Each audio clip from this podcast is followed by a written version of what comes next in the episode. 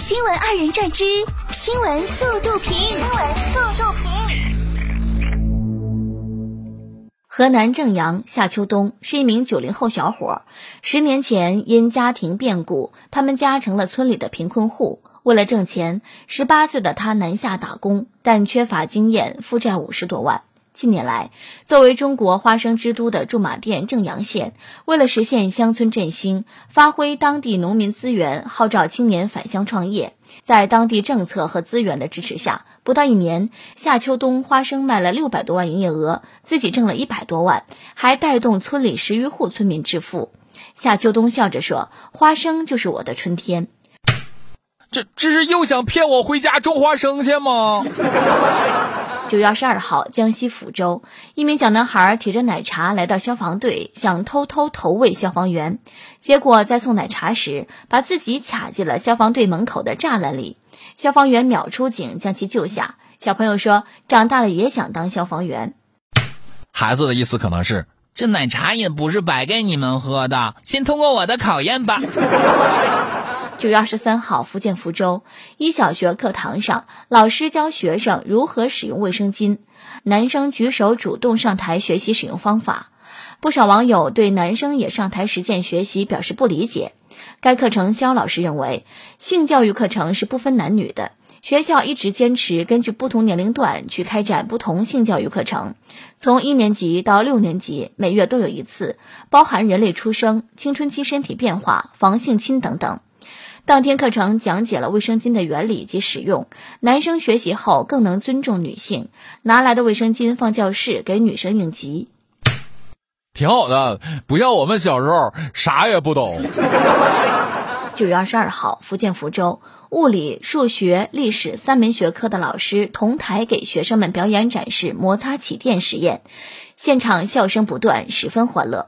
物理老师表示，课上如果有时间的话，会做一些让孩子们感到开心又和课堂内容有关的实验，培养孩子学习兴趣才是教育本质。数学老师是个好姑娘，物理老师和历史老师不是单身都说不过去了。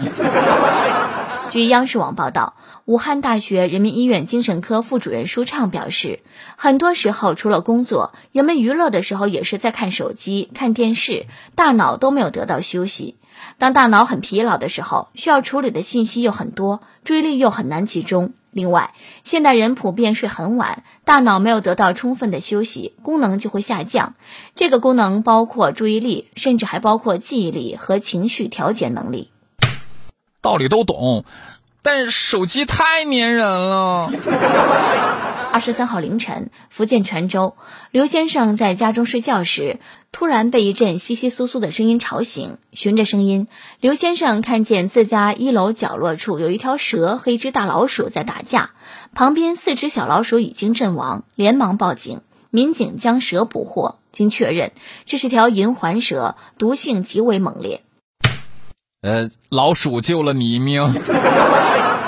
九月二十四号，云南农业大学一同学发布视频称，自己种的毕业论文被鸡吃了。随后，该同学将鸡抓住炖了。再然后，养鸡的那个毕业论文也没了。九月二十一号，江苏苏州，一位大妈在自家后屋发现大蜂窝，想用烟熏赶蜂群，不料火星窜到柴堆上，引燃了柴草，并将老屋点燃。消防员赶来灭火后，还受到了蜜蜂的干扰，最终明火被扑灭，但老屋已经基本被烧毁。提示：发现蜂窝应找专业人士或打幺幺九求助。某种意义上，蜂窝的问题也是解决了，没错。近日，黑龙江铁力公安发布了一段视频：一辆白色轿车在高速上突然停下，后方红色车辆为避让不慎侧翻，另一辆车辆也紧急刹车避让。该车司机被交警拦下后，理直气壮地问道：“我不知道怎么走了，想问问你们路哪儿违法了？”交警当场霸气回怼：“光给你服务吗？光想你自己吗？后面车怎么办？”提示：一旦在高速路上迷路，不能随意停车，要将车开到服务区或收费站外安全地带再问路。这种太可恨了！吊销驾照，进去蹲两年就长记性了。九月二十二号，安徽阜阳，父母驾车送女儿上大学，临别时，爸爸哭成泪人。妈妈表示，我们从宿州老家开车三百多公里送孩子上学。爸爸平时在外地工作，几个月才见一次孩子。到学校后，他躲得远远的，不敢去门口，害怕过去，控制不住情绪。他自己坐在车里，眼睛都哭红了。我上学去的时候，我爸妈甚至有点高兴。秋天是品尝螃蟹的季节。二十三号，江苏苏州的阳澄湖大闸蟹正式开捕。目前，阳澄湖大闸蟹还处在上市初期，预计到十月中旬，阳澄湖大闸蟹大批量上市。今年整个阳澄湖片区大闸蟹的产量预计在七千九百吨左右。啊，十月中旬上市，那我前两天吃的是啥呀？近日，湖北十堰，董女士做家务时，发现一岁宝宝坐在卫生间便池内洗脚，洗得还很认真。董女士称，宝宝喜欢模仿大人的一举一动。宝宝可能嫌自己脚脏，所以就趁卫生间没关门去清洗，觉得好笑的同时也很后怕。幸好没有发生危险，以后会更加细心耐心的看护宝宝。得，小小年纪就有了超高清的黑历史。自今年六月以来，一种发生在牛身上的牛块状皮肤病开始在印度各地蔓延。印度畜牧部门的最新统计显示，包括首都新德里在内，印度全国已经有一百八十五万头牛感染了这种病。目前，多地已禁止牛的运输和交易。有报道称，印度是世界上最大的牛奶生产国，年产量约为两点一亿吨。牛块状皮肤病在当地的蔓延，不仅影响了牛奶产量，也引发了人们对于牛奶安全的担忧。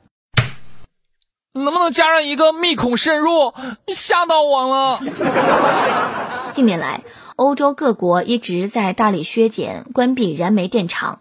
一年前的德国不仅积极制定各种碳减排计划，更是将逐步淘汰煤电的日期从2038年大幅提前到2030年。